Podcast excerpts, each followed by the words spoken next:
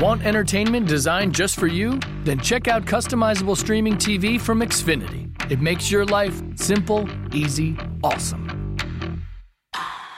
Xfinity gives you customizable streaming TV options. Enjoy the most free shows anywhere on any device, and even access your streaming apps right on your TV with X1.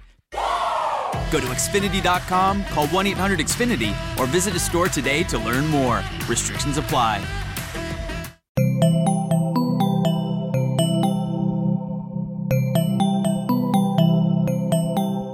Estás escuchando Posta, Radio del Futuro.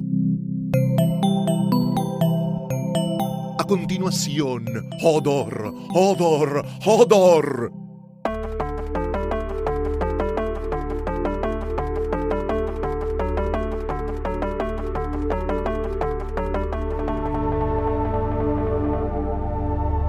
Bastardos, enanos, balonquars, gente que gusta de tener sexo con su propia sangre. Bienvenidos a un nuevo episodio de Joder, Joder, Joder, el podcast de Game of Thrones de Posta. Yo soy Fiorella Sargenti y me acompaña el señor Luciano Banchero, ¿qué tal? Buen día, buenas tardes, buenas noches. Este programa no hace apología del incesto. No, pero que lo hay, lo hay. Pero que lo hay, lo hay. Este programa también está presentado por el bizcochuelo de la abuela de Florencia. Muchas gracias, abuela de Florencia. ¿Dónde lo pueden contactar? Eh, me pueden escribir a mí por Twitter, Sí. arroba Sargenti, y yo los conecto. La abuela está disponible para cualquier tipo de evento. O bizcochuelo arroba abuela de Florencia.com.ar. Pero, en serio, este episodio está presentado por nuestros queridos amigos de Claro Música que nos acompañan ofreciendo una nueva manera de escuchar música ilimitada. Ilimitada significa que no tiene límites. Puedes escuchar toda la música que quieras que nunca, nunca se te va a acabar. ¿Por qué? Porque es magia. En tu teléfono, en tu tablet, en tu computadora. Puedes escuchar, por ejemplo, The Reigns of Castamere, que es es nuestro tema favorito de Game of Lo Thrones. quiero y en todas las versiones quiero escucharlo. La- está la instrumental Hermosa. y está la de National también. hay en, en loop, una, otra, una, otra, una, otra. Y cuando te cansas de escuchar eso, tenés millones de canciones más bajando la app de claromusica.com, claromusica.com, ahí te descargas la app que es gratis para todos los usuarios de Claro. Ay, igual como odio cuando suena. Ayer, ah, cómo me enojé cuando suena de Reigns of Castamere. Basta, Sí. basta de esta gente, basta. Me sale como la señora indignada de cuando le viene. Señora, roban mucho en el barrio. Basta, nos están matando. Bueno, hablando de señoras indignadas, convengamos que el episodio 8 de la temporada 6, No One, Ah. que vamos a comentar hoy, spoiler alert para el que no lo vio, qué pelotazo. No, sí, sí. ne- No, no one dijo que estaba bueno. Nadie dijo, nadie gustó, No del One. octavo episodio. No, na- me parece que este no lo pueden defender ni los queridos Weisamenios. Ni que nosotros que defendemos todo. No, mira que yo le meto onda, pero este no me gustó este episodio. Me parece que, viste que a veces dicen eh, episodios de relleno. Me parece que eso pasaba antes en otro tipo de series o ahora en las que tienen eh, temporadas de 22 capítulos. Claro, ¿para qué tenés 10? Y en, en esta, yo no sé si hablaría de episodios de relleno. Me parece que es más una torpeza narrativa que tenemos que inventar otro capítulo porque tenemos que llevar, llevar, eh, llegar a 10. No Sí. me parece que eso le pase a Game of Thrones porque tiene tela para cortar. Me parece que cuando tenemos estos episodios en los que no pasa nada, y eh, con no pasa nada, acá en Hodor particularmente no nos referimos a no murió nadie importante, no vino un dragón con fuego. No, sino a que no avanzó mucho la trama, lo- los- hubo mucho diálogo que no llegaba a ningún lado, que era parte de la riqueza de la serie. me No solamente no avanzó, sino que para mí en este episodio retrocedió la Se trama. paralizó y fue para este, como Hodor. A dos episodios, a dos episodios del, del- del final. Ahora vamos a explicar por qué, mm, por qué opinamos todo esto, pero sí coincido en eso de que generalmente los episodios en los que se dice que no pasa nada o que hay gente que se refiere como de relleno, para mí son de transición. Es una serie que tiene muchos personajes, que tiene muchas historias abiertas, que le quedan pocas temporadas y tiene que empezar a cerrarlas y mover un montón de fichas a donde tienen que estar posicionadas para el acto final, que es lo que se viene en la próxima temporada que dicen va a ser eh, la, la anteúltima. En ese sentido, me parece que este episodio no aportó demasiado, sino que restó. Y creo que lo que vamos a hacer es empezar por lo peor que es las cosas que nos negó de manera flagrante. ¿Para qué estuvimos elaborando teorías? Para que vengan y nos digan, No, señor, eso no va a pasar. No, igual me gustó porque había ciertas acusaciones de fanservice en esta temporada y me gustó. Reales. Me gustó que, que hubiera cosas que terminaron sin suceder. Ahora, lo que sucedió fuera de cámara se menciona y no lo vimos, me- ahí sí me pareció como, hermano, Claro. toda esta construcción para nada, pero, pero por favor. La primera es el Clegane Bowl. Es este enfrentamiento entre hermanos, entre el hermano mayor, la montaña, y el hermano menor, The Hound, el perro. Que vos decís, bueno, ¿para qué resucitaron a la montaña y para qué resucitaron, entre comillas, a este muchacho? Se tienen que enfrentar, obviamente. No era tan obvio, No era tan eh, obvio. ni en los libros, ni en ningún lado. Pero Eso era una sí buena me parece que teoría. era, era- me parece que era algo divertido de pensar, pero de esas cosas que nos divierte hacer, pero no era algo que se desprendiera de forma tan matemática de ningún lado. Pero así como sí sería fanservice, eh, como, como viene siendo confirmar una teoría que tienen los fans hace años, ponerle lo de Cold Hands y Vengeance, que después no lo vimos más, o lo de R más L igual J, que esperamos que se resuelva y sea así en algún momento. ¿Vos pensás que esto fue como el anti-fanservice que se propusieron invertir las expectativas de la gente que sabiendo que esperaban este Clegane Bowl, este juicio por combate, lo ponen a Tomen a eh, prohibir expresamente por decreto el juicio por combate? No, yo no, no creo que sea tan así. No sé la verdad si tienen eh, lo- los showrunners tan en cuenta. Me parece que a veces el fan sobredimensiona el usuario de Reddit. Estos son como los de como los de Lost en su momento, ¿te acordás que hacían un Claro. podcast, leían todas las teorías de los fans, puteaban en Twitter? Son medio así. Son un poquito, pero no me parece que afecte tanto la trama. Todos hoy en día, desde los de Marvel y DC hasta eh, cua- cualquier eh, showrunner de una serie más chiquita, tiene en cuenta lo que está diciendo la gente en, en- en internet y demás. Me parece que quizás no es tan directo. Hay cosas que ya estaban planeadas, hay cosas que tienen que salir de determinada forma y, y demás. Sí creo que nos cebamos con algo que, como te decía, no, te- no tenía mucho fundamento y que hay planes más importantes o, o diferentes para cada uno de los hermanos, entre comillas, resucitado, porque The Hound, el perro, de- no terminó de morir, básicamente. No, yo creo que se van a terminar enfrentando en algún momento igual. Yo no, porque me parece ¿No que. se van a cruzar? No, me parece que no. Me parece más con lo que nos plantearon de The Hound que eh, lo tiene más yendo para arriba que para abajo. Sí. Y con otra cosa que vamos a hablar ahora de todo lo que puede llegar a pasar en King's Landing, Mm. Eh, con Cersei Lannister y demás, no, no los veo cruzándose. Y no me parece que sea necesario también, porque en realidad eh, el, el hermano mayor eh, de Mountain, que ahora es la montaña, se convirtió en Robert Strong, o como le dicen, ¿cómo es que le dicen? Franken, se me fue ahora. Frank Clegane, no sé. sí, Franklin, Ponele, una cosa así le dicen, no me acuerdo. No, no es él, o sea que un enfrentamiento no, no le vería la cara, no, Claro. no sería rico ni para el, el arco de The De esto de me voy a vengar de mi hermano, porque el hermano ya no está ahí, es un cacho con otros pedazos, con co- resucitado, es como, no, no sé, no lo veo eh, que aporte algo en cuanto a historia. Tal cual. Bueno, y la segunda de estas eh, teorías tan comentadas entre los fans, que en realidad no es teoría porque en los libros sí es realidad, es lo de Lady Stoneheart, que venimos diciendo desde la tercera temporada, cuando pasó la boda roja. Va a aparecer Lady Stoneheart, va a resucitar Catelyn Stark como este ente demoníaco de la venganza, este Ah. zombie sediento de sangre Lannister y Frey. Yo creo que si no apareció en este capítulo no va a aparecer no, nunca. No, aparte hay... eh, es raro lo que hicieron ayer, eh, que fue mencionarla un montón en el episodio, Kathleen, Kathleen Kathleen tu hermana, es igual a su, a su madre, no sé qué, mi hermana luchaba por sus hijos, bla, bla, bla. Y a la vez mostrar esto a The Hound que se vuelve a cruzar con la hermandad sin estandartes y eh, se cruza con toros y con eh, Beric Dondarrion, Sí. Que está vivo y en los libros no está más vivo porque Ah. le dio el beso de la vida a, a Kat. Entonces, como que le pasó eh, eh, la magia resucitadora y él ya no está más y no es más el líder de la Brotherhood. Claro. Entonces. eh, acá parece vivo, lo que ya nos indica algo, pero por otro lado habla un montón sobre, bueno, eh, a, a mí yo volví a la vida por algo, todos tenemos una misión, bla, bla, bla, no sé qué. Y entonces era, ¿para qué está toda esa charla y toda esa cosa de tenemos una misión y demás si no va a importar? Y además, igual hubo un montón de tiseos para la gente de, en los libros que era como estaban hablando a la vera de un río, que está bien, tiene sentido porque están ahí en las tierras de los ríos, en las Riverlands, pero por otro lado, en un río es donde la encontraron a, a Kat y demás, que era obvio que no, porque ya pasó, ¿cuánto? Dos años, ya ni me acuerdo.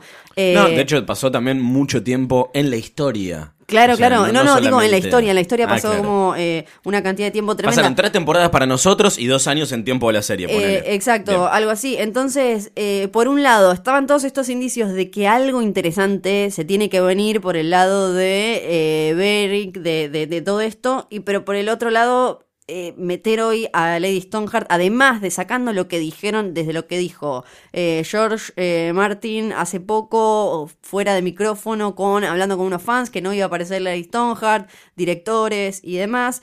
Eh, no, tendría mucho sentido meterla hoy. Me parece que cualquier cosa que pueda pasar con ella en los libros, un poco la van a cubrir con eh, la hermandad, que sobre todo ayer dijeron esto de eh, se están como se están levantando vientos, como dijeron, con vientos fríos del norte, que hay que ir para allá, como dando a entender que ellos, probablemente por los fuegos de, de toros, saben que la verdadera batalla que hay que ir a luchar es contra los muertos eh, allá bien al norte y demás. Exactamente. No son el ejército de la venganza de Lady Stoneheart, sino que son eh, tienen una misión anti-White Walker. Exacto, y para mí va a ir por ahí eh, lo que se venga con The Hound, por, por ese lado. Bien, o sea, más allá de estas dos cosas anti-fanservice, digamos, eh, no pasó mucho, la verdad. O sea, se venía planteando un conflicto en aguas dulces, eh, que, bueno, nos contabas la semana pasada, medio a modo de spoiler, avisamos que esto se resolvía hablando, que fue exactamente lo que pasó.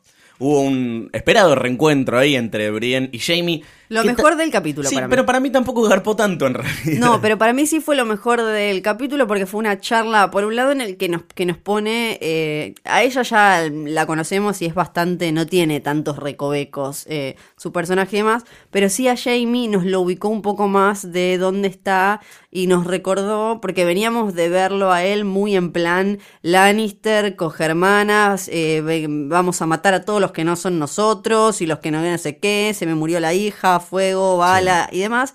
Y ahora, en, al reencontrarse con ella, volvimos a ver que a ese tipo que le contaba que eh, había perdido su honor por tener que matar al rey que tenía que cuidar, pero que era porque el tipo le había dicho que, que matara a su, prapa, a su padre y a, y a todo el pueblo y que quemara todo y demás. Entonces por ahí me pareció muy interesante la mejor escena del, del episodio. Eh, Ahora, sigo insistiendo que para mí es muy distinto el Jamie de la serie al Jamie de los libros, porque por ejemplo, en eh, esto ya no va a pasar o bueno, spoiler porque puede llegar, pueden llegar a ponerlo ahora, pero la verdad es que no me lo imagino porque venimos de escucharlo decir voy a matar a cada puto Tully si tengo que volver para volver eh, a King's Landing y qué sé yo. Y en realidad en los libros eh, Cersei le manda una carta diciéndole, che, me agarró este High Sparrow, me tiene acá, que si, me, eh, si llego a tener el juicio por combate, vos venís a ser mi, mi luchador, a ser mi campeón. y igual pierde él. Él que hace, sí, le falta la manita, está complicado. Él eh, manda a quemar la, no le da bola, no la contesta y manda a quemar la carta. O sea que es otro Jamie, es un Jamie que no quiere tener tanto que ver eh, con su hermana, que un poco que se separó, como que las atrocidades y cosas que, que llegó a hacer Cersei y demás, eh, él no, no, ya no está tan de acuerdo. También en los libros él y Tyrion terminan mal, eso lo afecta en la mm. serie. Recordemos que terminan medio como bueno. Sí, te dejó escapar. Sí, besito, Mataste abrazo, a papá, pero vos para allá. claro, en los libros no, terminó todo mal porque Tyrion eh, le echaba en cara algo que había pasado en el pasado, en el que él se había sentido traicionado, como que él siempre había trabajado con el padre para torturarlo y demás. Y me parece que esas cosas lo cambian a él como personaje. Me interesa a mí más el de los libros, este tipo que eh, todo el tiempo está luchando entre el orgullo Lannister y la locura de su familia y demás con el honor propio y qué es lo que quiere hacer que me parece interesante con Brian, que es una mina que ayer le dijo, el honor me dicta que yo tengo que luchar por Sansa hasta que me muera, que es todo lo contrario. Y ayer se jugó un poco con eso, pero me da la sensación de que en la serie lo están estirando y de, golpe va para adelante, va para atrás. Es como, eh, habla con Brian, Brian le dice como, sí, eh, el honor, bla, bla, esto, y él dice como, mmm, sí, es verdad, quizás soy, voy a eh, recalcular un toque. Y después habla con Cersei y vuelve a ser como un loco enfiestador de hermanas y demás, me parece que está medio estirado. Ahí no, no, no termino de entender cómo va a llegar al final de temporada. Quisieron hacer como un regreso un poco forzado al Jamie malo del comienzo de la serie. Claro. ¿Se acuerdan cuando Jamie era, era un villano? Sobre todo cuando le dice a Edmure esto de si tengo que matar a todos los trolls lo voy a hacer, si tengo que catapultar a tu bebé lo Que voy eso a sí hacer. está en los libros. Hay partes de, de todo lo de Riverland que son lo más fiel a las adaptaciones más fieles de los libros que, que vimos en la temporada. Pero hacen como una, una referencia súper obvia a algo que dice él en el primer capítulo, cuando lo tira a Bran de la torre. Las lo cosas le- que hago por las amor. cosas que hago por amor. Y acá dice las cosas que hacemos por amor. O sea, es como demasiado clara la referencia a este es el Jamie viejo, no es el, el Jamie que vos querés, pero al mismo tiempo tiene toda esta cuestión con Brienne, de que tiene el corazón blandito y el amor por, Cersei, por Cersei. Entonces no queda muy claro cuál es el... ese saludo al final, eso estuvo lindo. O sea, yo se entiendo, en- entiendo los antihéroes, entiendo que, que- que un personaje puede ser gris, no blanco y negro, pero acá le- les quedó medio guachento, digamos. Claro, porque acá da la sensación como de que en- entre, entre el gris, más clarito y el oscuro, todo el tiempo él se está moviendo como muy de una punta a la otra en, en la serie. Ahí me parece medio, medio flojo, porque si bien los diálogos estos como de a Edmure le dicen los libros, es más como para, él tiene una misión, la tiene que solucionar y viendo, pero no quiere estar tan cerca de toda esa locura asesina y demás de, de la hermana que claramente tienen una relación tóxica. Bueno, pero logra el cometido que es que vaya Edmure a hablar con eh, el pez negro, Ah, el encuentro era horrendo. Paulo Vilouta, Víctor Hugo Morales.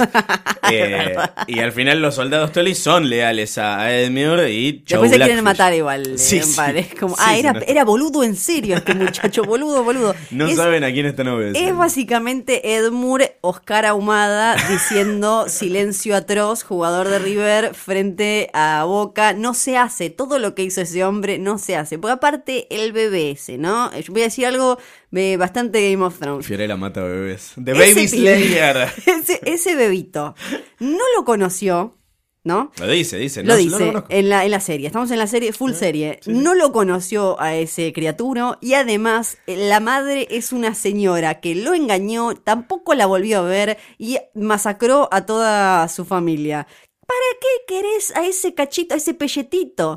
Que es lo mismo que revolen, que No revolen. puedo creer que estás haciendo Un apología del asesinato de bebés. si yo estoy en el en Westeros, ese bebito me da lo mismo. ¿Qué querés que te diga? Yo lo estaba pensando todo el tiempo, pero que lo tiren ese bebé, que se lo den a un. No, me da lo mismo. En los libros está ese bebé, entra en juego, es el hijo de quién. Está, está, es un poquito más grande, creo. eh, no, no está recién nacido. ¿Es un bastardo? Eh, no, no, no, es su hijo. Es Es, su hijo, hijo, hijo. eh, hijo full full. Pero eh, no. Ah, este, este es más grande y el otro es bebé. No me Ah, acuerdo. Había como un pequeño cambio, pero era nada. Era una diferencia, No una gilada. Pero sí, eh, también hay un Lo bebé. pueden catapultar al agua Y le, entonces. y le dice, le dice, te lo vamos a catapultar. Y él dice, ay, pero mijito, pero calla, como hombre grande, cómprese pañales. Ahora yo tengo una pregunta que no sé si apunta al spoiler o a la teoría, porque no sé cuán desarrollado está en los libros. Le hablo más hacia la intuición de- de- del que vio el capítulo de ayer. Los van a luchar por los Stark, porque si eso no pasa, este, toda esta trama estuvo al pedo. Es, bueno, pasa que en, en los libros pasa lo, sucede lo mismo, que es que él también, Jamie, va a- arreglando más eh, casas eh, inferiores que estaban a favor todavía, tenían eh, la, la cosa de Starks, rey del norte, y... él, él va como arreglando quilombitos menores, ¿no? Una vez que arregla Riverrun, va con otros más chiquititos así. Pero tampoco se sabe porque todavía no llegamos a ese punto. Para mí algo tiene que haber. eh, la diferencia es que en los libros Edmure tiene un toque de decencia y lo deja escapar él al Blackfish, que se va nadando. eh, y acá no, acá otra cosa chotísima. Toda la construcción de Blackfish como un personaje pateaculos, tremendo, un viejo, mira cómo se la banca, qué sé yo. Este, hasta habían empezado a hablar como de, no, claro, porque es obvio que él es gay, entonces esto es como también el orgullo de un personaje LGBT eh, en, en Game of Thrones que se la banca y qué sé yo, porque no estaba casado. Y al final se murió fuera de Sí, fuera de cámara. Fuera de cámara. Es como, ¿qué? No. Decisión rara. Sí. Igual, o sea, ¿para qué construís un personaje Porque después vas a hacerle esto? Antes pensábamos, bueno, si no murió frente a cámara eh, es porque lo hacen a propósito, pero Stannis tampoco murió frente a cámara. y no, no significó nada, estaba muerto. Además ya, eh, según eh, fuentes oficiales, está muerto el Blackfish. O sea Fuentes que oficiales que- reportan la que muerte del Blackfish. visto, estaba, está muerto. Así que eso también me pareció al pedo. Pero Yo algo me- tiene sí. que pasar con toda esa gente. Yo me imaginaba que si no era para sumarlos a la lucha de los Stark contra los Bolton, podía tener que ver con alguna especie de venganza contra los Frey, que también son parte grande de la conspiración en la, en la Red Wedding, y tampoco pasó eso. De o sea, alguna forma igual colgando. tiene que algo, algo tiene que pasar con los Frey y todo Sí. eso. No puede ser como es un montón de estúpidos que andan dando vueltas ahí por, por las eh, tierras de los ríos y demás y qué sé yo, y no pase nada. De alguna forma se tiene que solucionar o tiene que garpar todo eso, sí, ni hablar. Hablando de que no pase nada, vamos a Merín, Ah. donde tenemos otro capítulo de House of Dwarfs en el que Tyrion sueña con hacer vino, The Imp's Delight, Ay. Malbec 2013. A nadie le importa, a nadie le importa, a nadie le importa Tyrion, la mentira, y creo que acá es cuando se nota más que eh, no hay material eh, oficial de George RR, porque Tyrion es su personaje favorito. Y la gracia de Tyrion eran los diálogos, eh, y acá no sirvió para nada, y los diálogos de Tyrion son...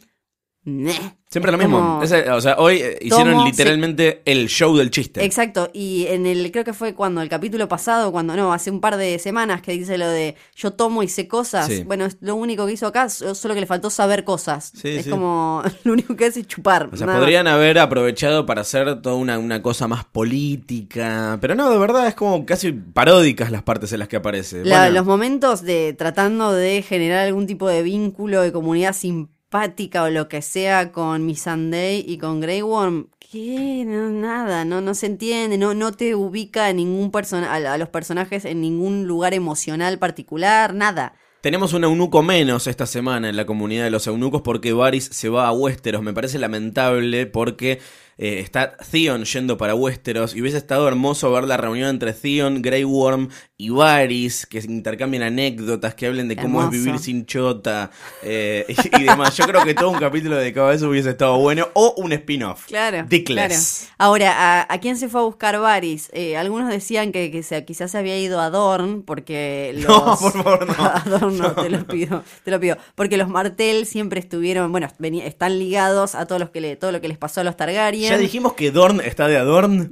Ay, qué gracioso que eso, te daría un montón de premios, no. Gracias. Eh, o si no, eh, para mí eh, también puede estar yendo a King's Landing, donde en el último libro, al final, una de las eh, cosas eh, más choqueantes quizás que sabemos, él tiene que ver con, lo, con algo que, es- que va a pasar en King's Landing y que para mí va a aparecer en el último capítulo de la serie. No estoy diciendo nada más. Guarda. Pero, pero no sé, eh, no, no sé si él estará entonces yendo ahí o si eso pasará, eh, aunque él no esté ahí. Es rara la, mm, la mezcla entre tenemos presupuesto y no tenemos presupuesto de este capítulo, porque cuando los amos invaden eh, Merín, cuando vienen a, a imponer nuevamente la esclavitud y prender fuego todo, te muestran cómo efectivamente están prendiendo fuego todo, pero después cuando llega Dani eh, arriba del, del dragón Uber, eh, Drogon se va, o sea, lo ves volando a lo lejos. Me encanta ¿No hubiese que- estado bueno que usen la plata Me para mostrar cómo que- aterriza? Sí, sí, sí. Que Drogon siempre dice como bye, la tira ahí, como es un Uber. Pero ¿por qué no quemar los barcos? Quemá los barcos. No, Hay barcos, están invadiendo. No, a él Daenerys eh, tiene una app, lo Dracarys.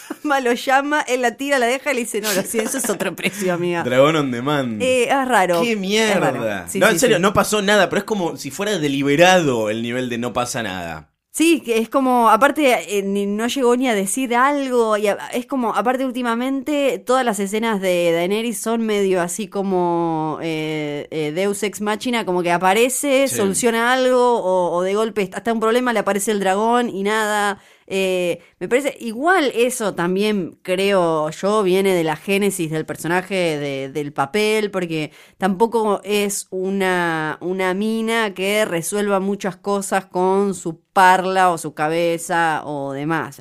Por lo menos a mí nunca me gustó mucho porque tiene esta cosa medio de Dracaris. Es como, "Ha- haz tu chiste, Dracaris, y, y ahí queda ahí. Vamos al rincón princesas lesbianas de Disney. Eh, ahora que mostraron que eh, a Yara le gustan las chicas, ¿cómo ves las probabilidades de que se enganche con Dani? Fanfiction, ahora.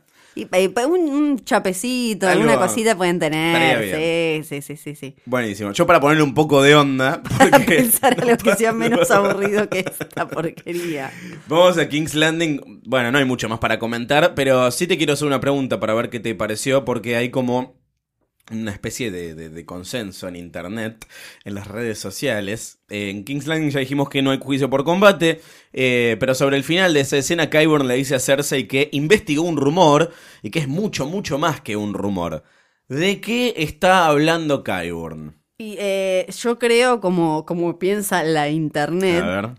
Que de lo que está hablando es del wildfire, Sí. el fuego valirio verdecito que eh, Aerys en, cuan- en su locura, ya cuando estaba por caer su reinado, le mandó a los eh, alquimistas y demás a que metieran todo por abajo. De, Era por abajo, Qyburn. Era, exacto, era por abajo tal cual.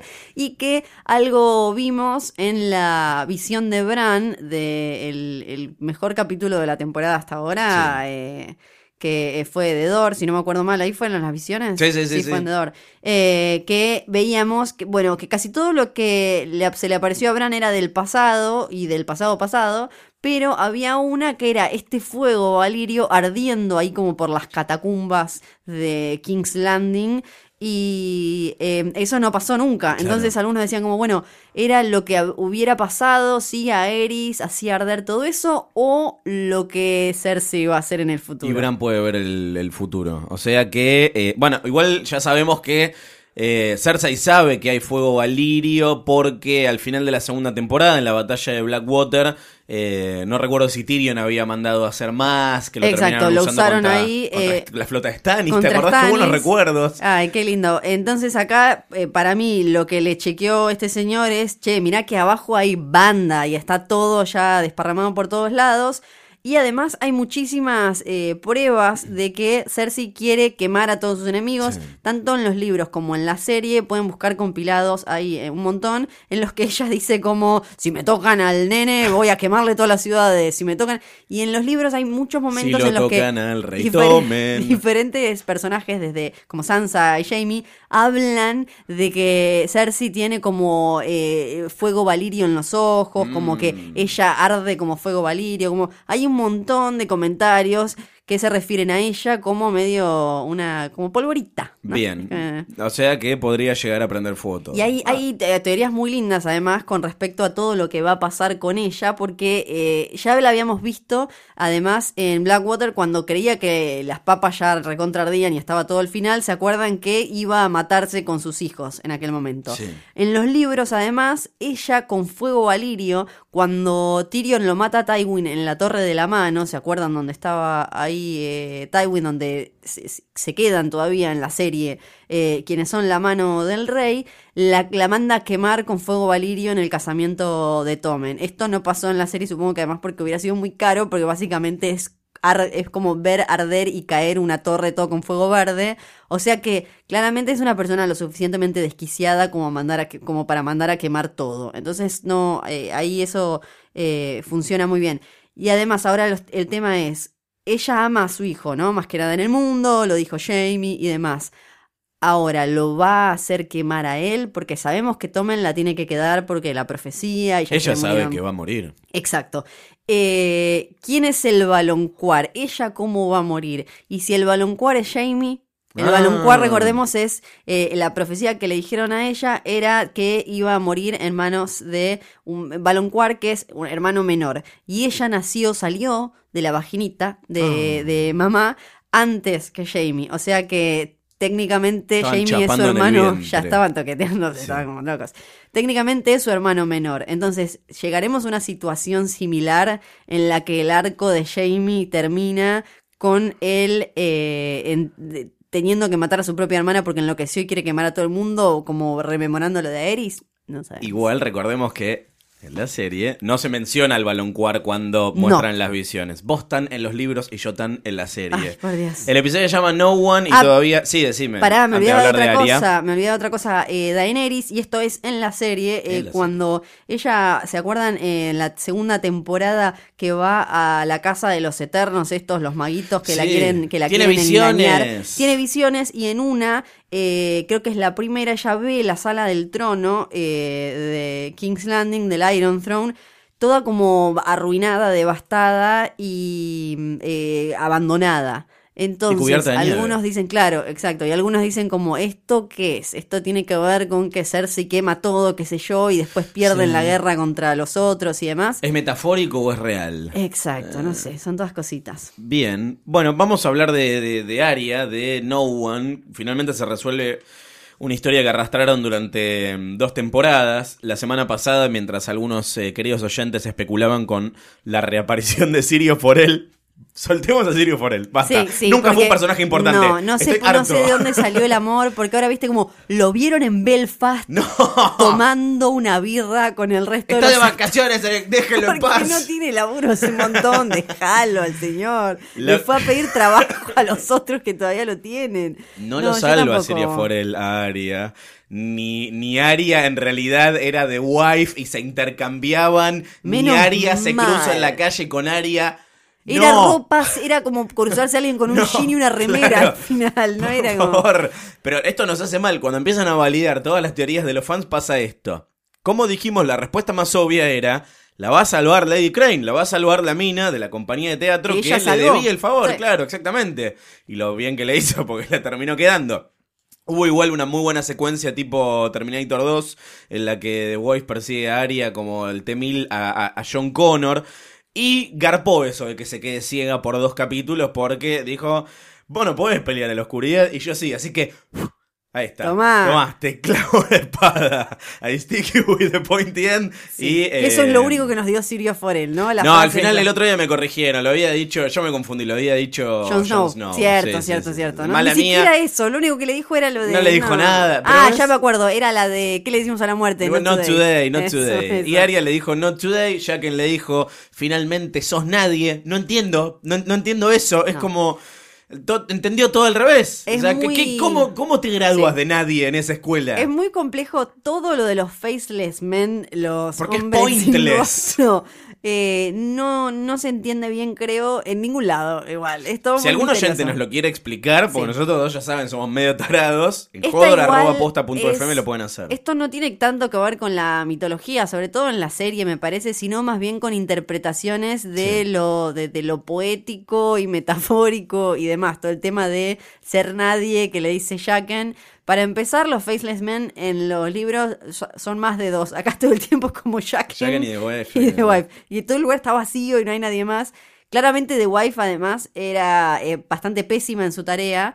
Personalmente pienso que por eso que Jaqen quería este desenlace y que también era una prueba para The Wife y que era bueno, si te morís es porque porque si parte de la gracia de ser un faceless man es eh, desprenderte de rencores personales y eso The Wife estaba reprobando porque le tenía la tenía entre- ceja y ceja a Aria, entonces no le estaba yendo bien.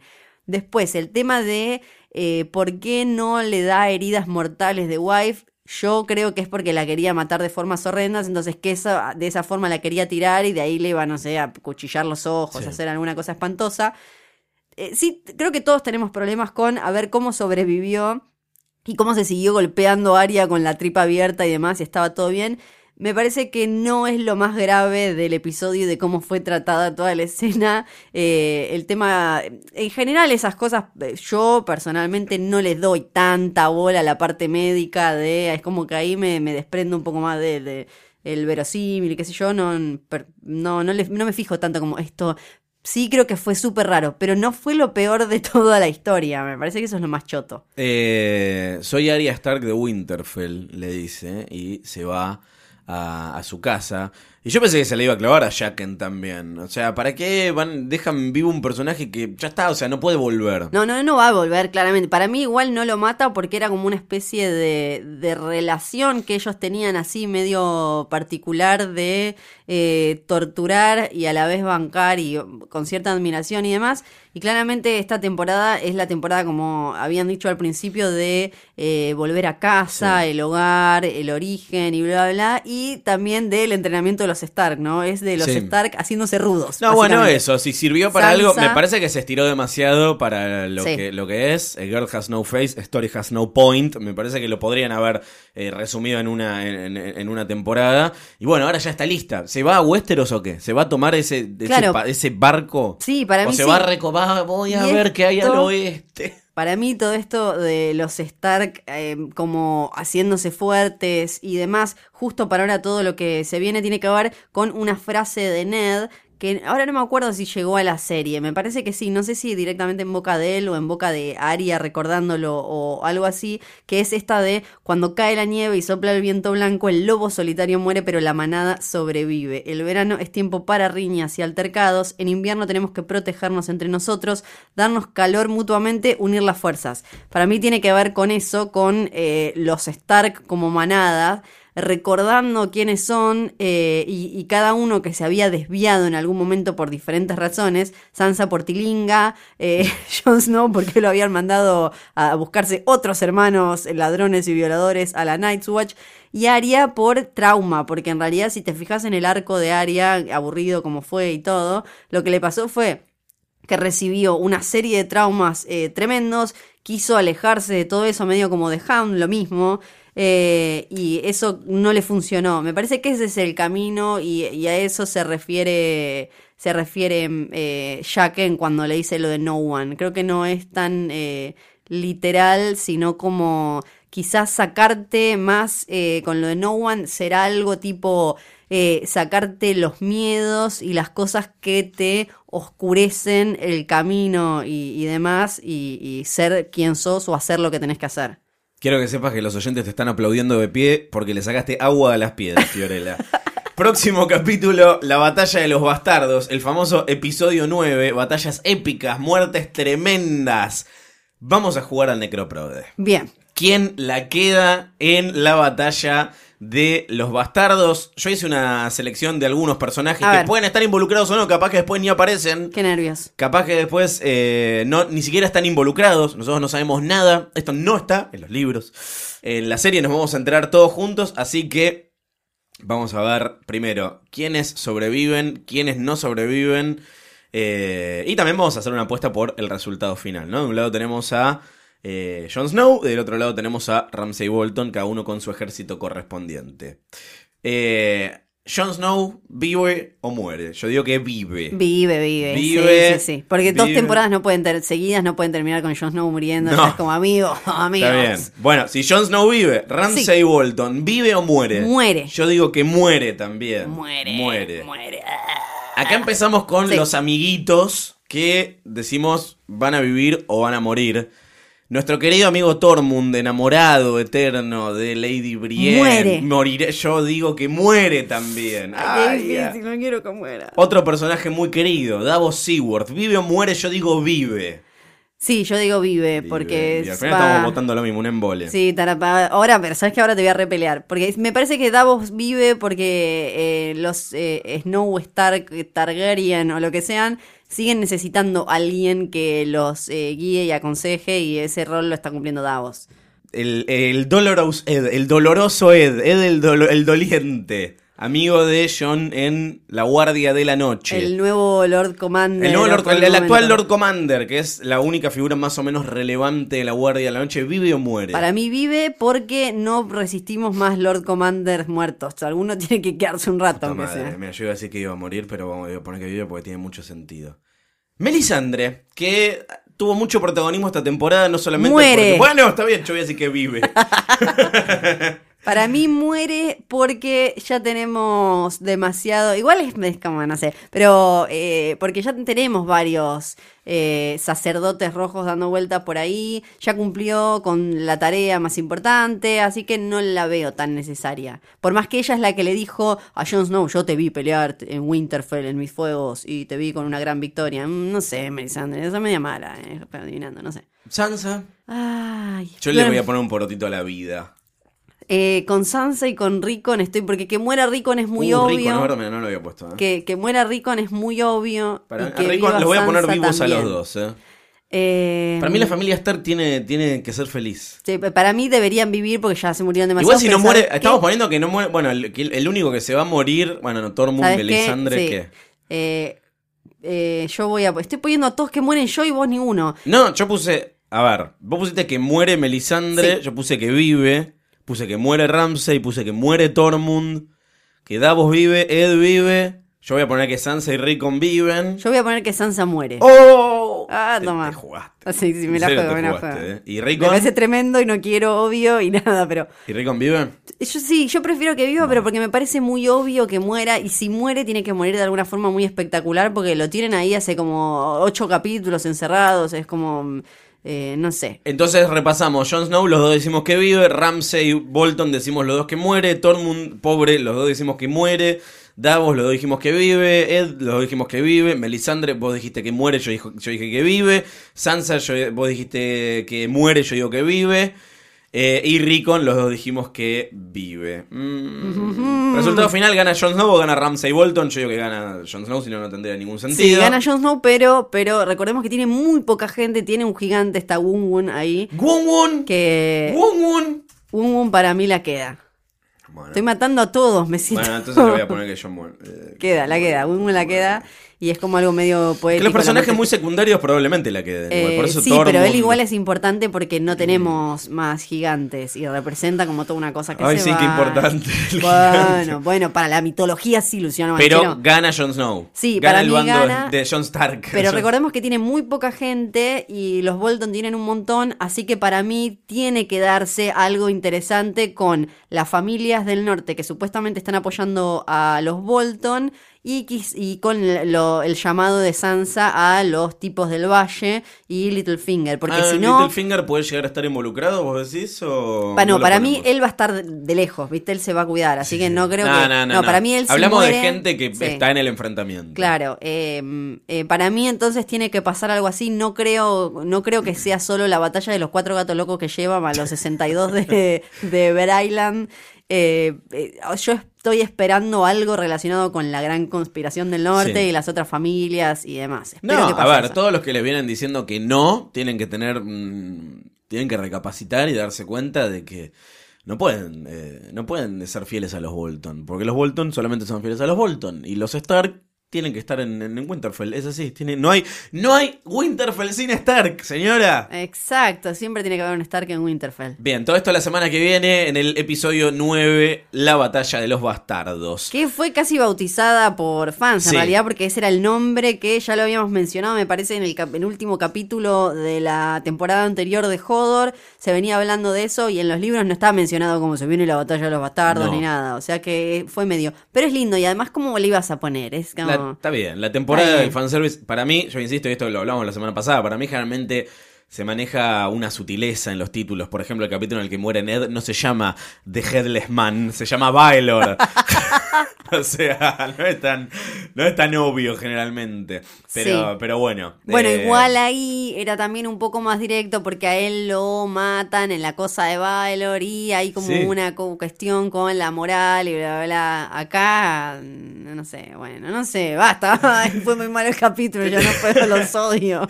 Tenemos mails que nos mandaron a jodor.posta.fm. Ahí nos mandan teorías para participar por hermosos premios de nuestros amigos de HBO. Gracias HBO por acompañarnos siempre con los fabulosos premios de Game of Thrones.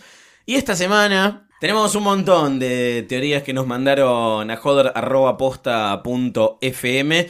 Y hoy esto se va a definir por juicio por combate entre algunos de estos mails. Y Fiorella va a decir quién es el ganador. Mucha Cha, cha, presión, ¿no? Sí. Así que atención, vamos con el primero. Recuerden que leemos todo. Sí. Todo lo que nos mandan lo leemos. Si no les leemos alguno al aire, después hacemos un especial leyendo todos los que más nos gustaron. No se sientan ofendidos si no les leemos los mails. Los queremos mucho. eh, Y los agradecemos, sí. Exactamente. Juan Terrarosa dice. Hashtag no se olviden del bastardo tormenta. Este es el subject del mail. Dice, buena gente feliz. Te está hablando a vos, evidentemente. Eh. Voy a ser conciso Porque ahora que son celebrities, escribe mucha gente, porque mañana se trabaja y se cursa. Mentira, no voy a ser tan conciso. Va una teoría totalmente propia y algunos comentarios. Teoría del bastardo tormenta, dice.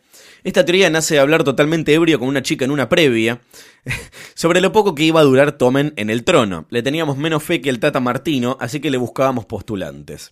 En el capítulo 2 de la temporada 1, Cersei le dice a Kat al costado de la cama donde está Bran en coma, que ella perdió un hijo con Robert a poco de haber nacido, mientras finge estar afligida por lo de su hijo.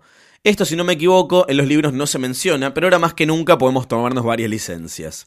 Hemos visto que en la serie se usa el recurso de simplificar o unificar tramas o points of view de los libros, como por ejemplo el, enviar a Jamie Adorn en lugar de a un caballero de la Royal Guard, además de para hacerlo más televisivo y pagar un sueldo menos.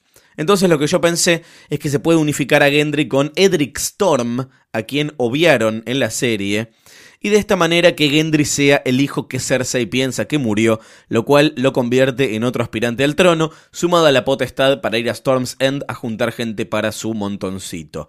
Aunque si vuelve a la hermandad sin, aunque si vuelve a la hermandad sin estándar seguro no le agrade justamente. Eh, ¿Quién es Edric Storm? Edric Storm es el bastardo que eh, Robert Baratheon eh, creó, gestó con una mm. señora que no era su mujer eh, en el casamiento de su hermano, porque así es como, viste, como él celebra las sí, Sí, despedida de soltero. Exacto, como se, casó Stannis, él dijo, como, me voy a comer esta pibita, qué sé yo. Y es el que en los libros usa Melisandre, que en la serie fue, ah, fue el amigo Gendry, que quedó ahí como remen, remen, remen. Nadaremos. Eh, es el que Buscando a Gendry, ¿no? En la secuela. Exacto. Me gusta porque viste que hay un meme lindo en el que le, le siguen metiendo gente en el barquito, que es muy bonito. Stanford. David Bowie, todos. Sí, lindísimo. Eh, entonces, bueno, eh, Edric es el que eh, en, las, en la serie terminó siendo Gendry, el que le sacan la sangre, la sangre, el que, el que Davos termina ayudando para que se escape y, todo eso.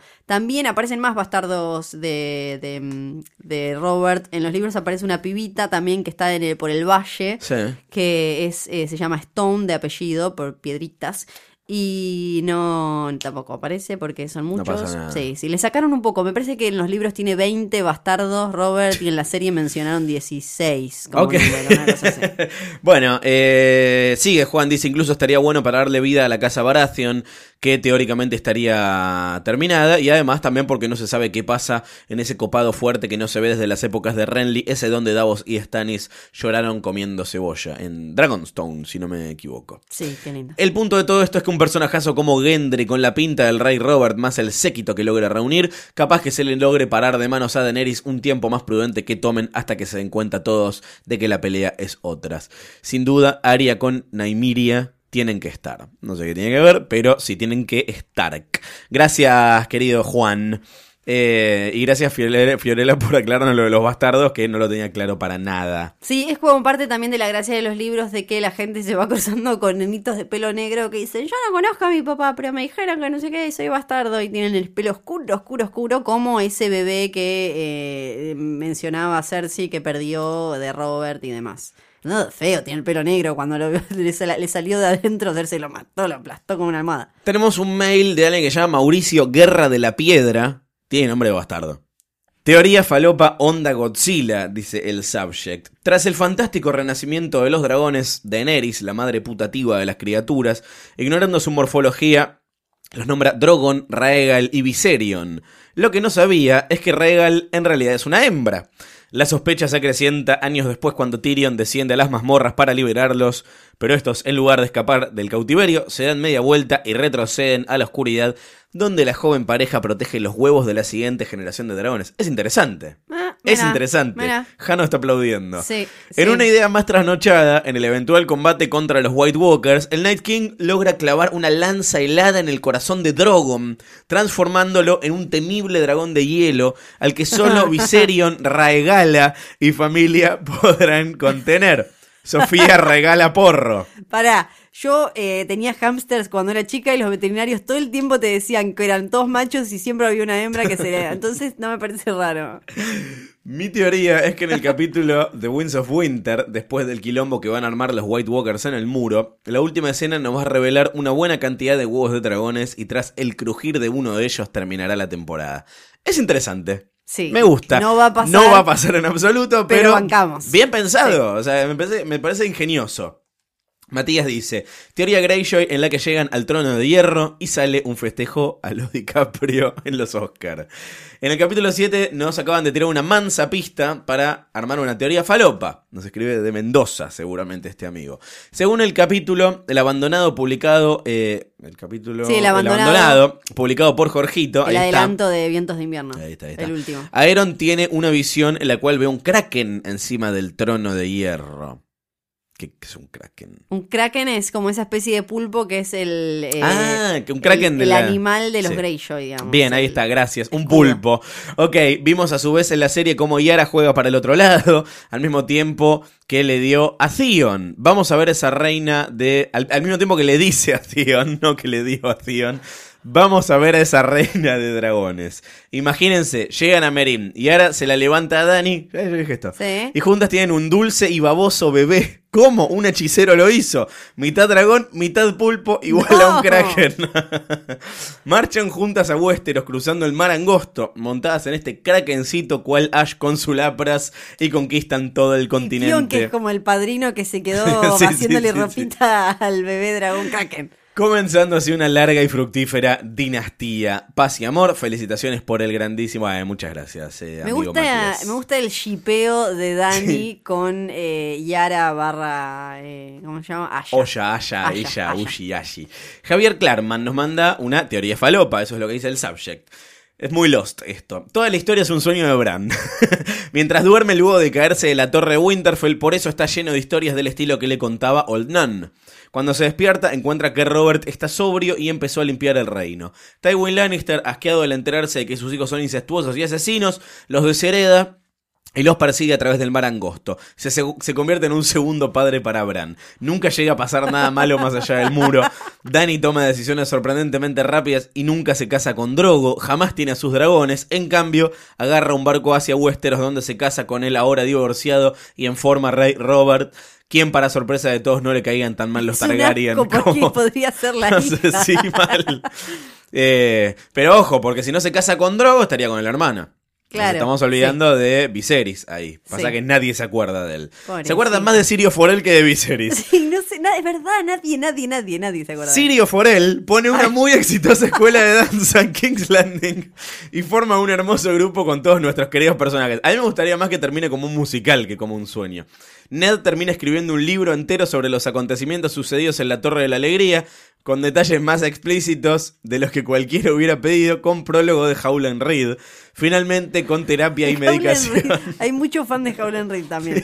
Que Y hay mucha gente que no- no el sabe quién es. Es el papá de Joshen y Mira, Sí. que estaba con Ned Stark en la, en la Torre de la Alegría. Lo vimos en el flashback en esta Exacto, temporada. que era el pibito ese que lo ayudó a Ned a salvarse. Finalmente, con terapia y medicación, Hodor vuelve a hablar de nuevo y vive una larga y feliz vida sin nunca tener que sostener ninguna puerta. Bueno, pero si, si Hodor no. O sea, si no pasa todo eso, nunca sería Hodor. ¿Se Claro, entiende? Eso no. invalida la teoría. Igual Sí, nada. Lo importante, ningún lobo guargo muere. Con lo cual. esta- Voto, quiero que gane esa. ya no, no, igual voy a, voy a Espera, meditarlo. espera, espera, espera. Voy a falta. meditarlo, sí, a ver, Tenemos, con eh, tranquilidad. una más. A ver. Juan Bulacios también titula Teoría Falopa. Eh, Game of Thrones igualitario. Ubicados en el norte, Jon Stark, a partir de ahora Stark Targaryen, Stargaryen, ya que Bran se le metió en el sueño y le contó la verdad, junto a su ejército de norteños, luego de vencer al usurpador Ramsay Bolton, preparan la estrategia para vencer al Night King y su ejército de caminantes. Al frente se encuentra Brienne, quien luego de conocer su pasado Targaryen, comanda al ejército que decidirá el destino de los siete reinos. ¿Brienne es Targaryen? Mm, no, no. No, no sé, bueno. No, porque te acordás Si, que. si lo vos decís que no, no. Lo que se decía, que mencionamos en el episodio anterior, es que ella era descendiente de Duncan el Alto, Sí. cuyo, eh, ¿cómo es que se llama? Escudero, era un Targaryen. Claro, pero el no señor. Duncan no es. Salvo que, no sé, no, no sabemos. eh, quizás es otra cosa. Bueno, eh. estas series son todos parientes de todos, Claro. así que... Eh, mientras tanto, en Merin, Dani se encuentra en una sala planeando el arribo a desembarco del rey con Yara Asha, Greyjoy, con quien sospechosamente últimamente pasaba mucho tiempo al chico, pero estamos todos pensando lo mismo. planeando posibles rutas y estrategias para tomar el trono por la fuerza. Luego de semanas de increíbles roscas, la negociación se terminó. Un simple hecho uniría a las casas del dragón con la del Kraken, un matrimonio que se llevaría a cabo luego de tomar el trono. Así la princesa Dragón y Yara partieron hacia desembarco del rey montadas en Drogon, mientras que mil barcos la seguían por el mar. Al llegar arrasan con todo y todos los que se interponen con su ansiado trono, el cual le corresponde por derecho de sangre. Volviendo al norte, luego de una gran batalla, el Night King logra convencer, convertir a Brienne en una de ellos. No, por tener sangre Targaryen logra mantener un poco su conciencia. Basta, no tiene sangre No, Targaryen. pero tiene, después me acordé, parece como que en los, en la gente de Tarth eh, había, hubo sangre Targaryen, pero hace muy, o sea, como que está, hay muchos que tienen sangre Targaryen, los Baratheon tienen, Basta, por Fiorella, ejemplo, entonces basta, tam- Fiorella. no, bueno, me callo. Por tener sangre Targaryen logra mantener un poco su conciencia y le suplica al rey del, al líder de los caminantes de tener el ataque. Luego de pensarlo un momento, este acepta solo si ella se convierte en su princesa. Let it go. Ya que los tipos estos solo querían tener una esposa y al no poder conseguirla, adoptaban a los hijos que Craster les daba a cambio de no pudir el rancho. Ah, eso es interesante. Ajá. Brienne, para mantener la promesa de cuidar a las hijas de Catelyn Tully, acepta el pedido. Los White Walkers se vuelven a las tierras donde siempre es invierno y no molestan más. No me gusta esta teoría porque involucra demasiada diplomacia para mi gusto. Demasiada charla. ¿Te imaginas si termina todo hablando? Claro. No, Al es enterarse esto, de lo sucedido, eh, Tormund y Jamie Lannister se consuelan mutuamente y pasan varios meses juntos al mejor estilo secreto en la montaña hasta que se dan cuenta de que están enamorados y se ponen de novios. Tormund y Ah. Jamie. Volviendo a desembarco del rey, la flamante reina Daenerys y su prometida se casan mediante de- decreto de necesidad de urgencia. Con una ceremonia llevada a cabo por CFK, confesa fanática de Daenerys. Ajá, la sí. paz es instaurada nuevamente por la joven gobernante Targaryen y proclaman la Rey 26.618 y el decreto 1054-10, los cuales promueven el matrimonio igualitario entre personas del mismo sexo en los siete reinos. Al enterarse de esto, Jamie y Tormund van hacia desembarco del rey para casarse y transformarse en la primera pareja en casarse bajo las nuevas leyes, o sea, los Alex Freire y José Dibello de ellos. Qué, Finalmente, qué particulares Stark- los sí. hijos, ¿no? Si pudieran tener. Finalmente, Jon Stark Targaryen se convierte en el guardián del norte por decreto de Daenerys, quien a cambio le pide que le embarace para poder seguir con la, dinastía Targaryen. Demasiado decreto y diplomacia en esta Sí. teoría que de todos modos es ingeniosa y nos gusta por inclusiva. Fiorella, tenés que tomar una decisión. Eh, a ver, eh, tengo que admitir que un poco se, se estaba llevando mi corazón la que afirmaba que no moría ningún lobito, vale. ¿no? Pero estaba siendo tironeada, pero sentí que, que había, ¿no? Ahí como un juego, un golpe bajo para ganarse nuestro visto bueno. Entonces, quien para mí debe llevarse el premio esta semana es el amigo Mauricio con ese nombre fabuloso. Mauricio Guerra de la Piedra. Exactamente, que tenía esa teoría fantástica sobre los dragoncitos. Hermoso. Bueno, tenemos nuestro ganador de esta semana. Gracias a todos los que mandaron teorías a jodor.posta.fm. Estamos recibiendo hasta que termine la Pero temporada. para mí, para la semana ¿Qué? que viene, ¿Qué? podemos hacer algo eh, más eh, particular, que es Bueno. que hacer extensivo, ¿no? Este necroprode. Ah, ok, Y que dale, participen solo, bien. para, solo por, por la, la semana. O sea, no vale si nos lo mandan después de que se haya eh, visto el episodio. Entonces escuchan este capítulo y nos mandan a jodor.posta.fm su necroprode.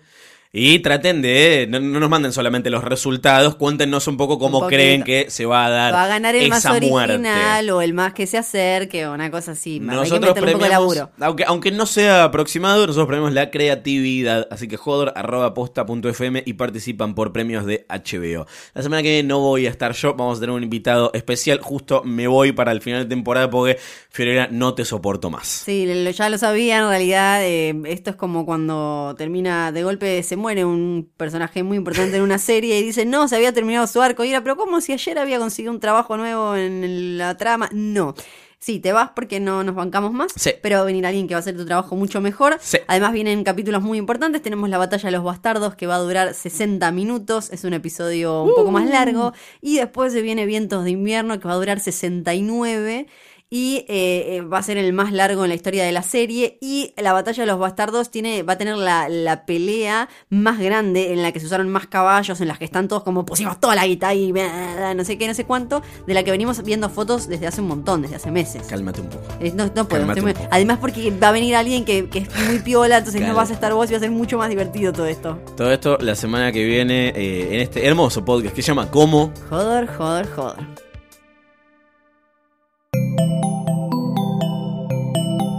Si te gustó este episodio, hay mucho más para escuchar en Posta. Conoce todos nuestros programas en posta.fm.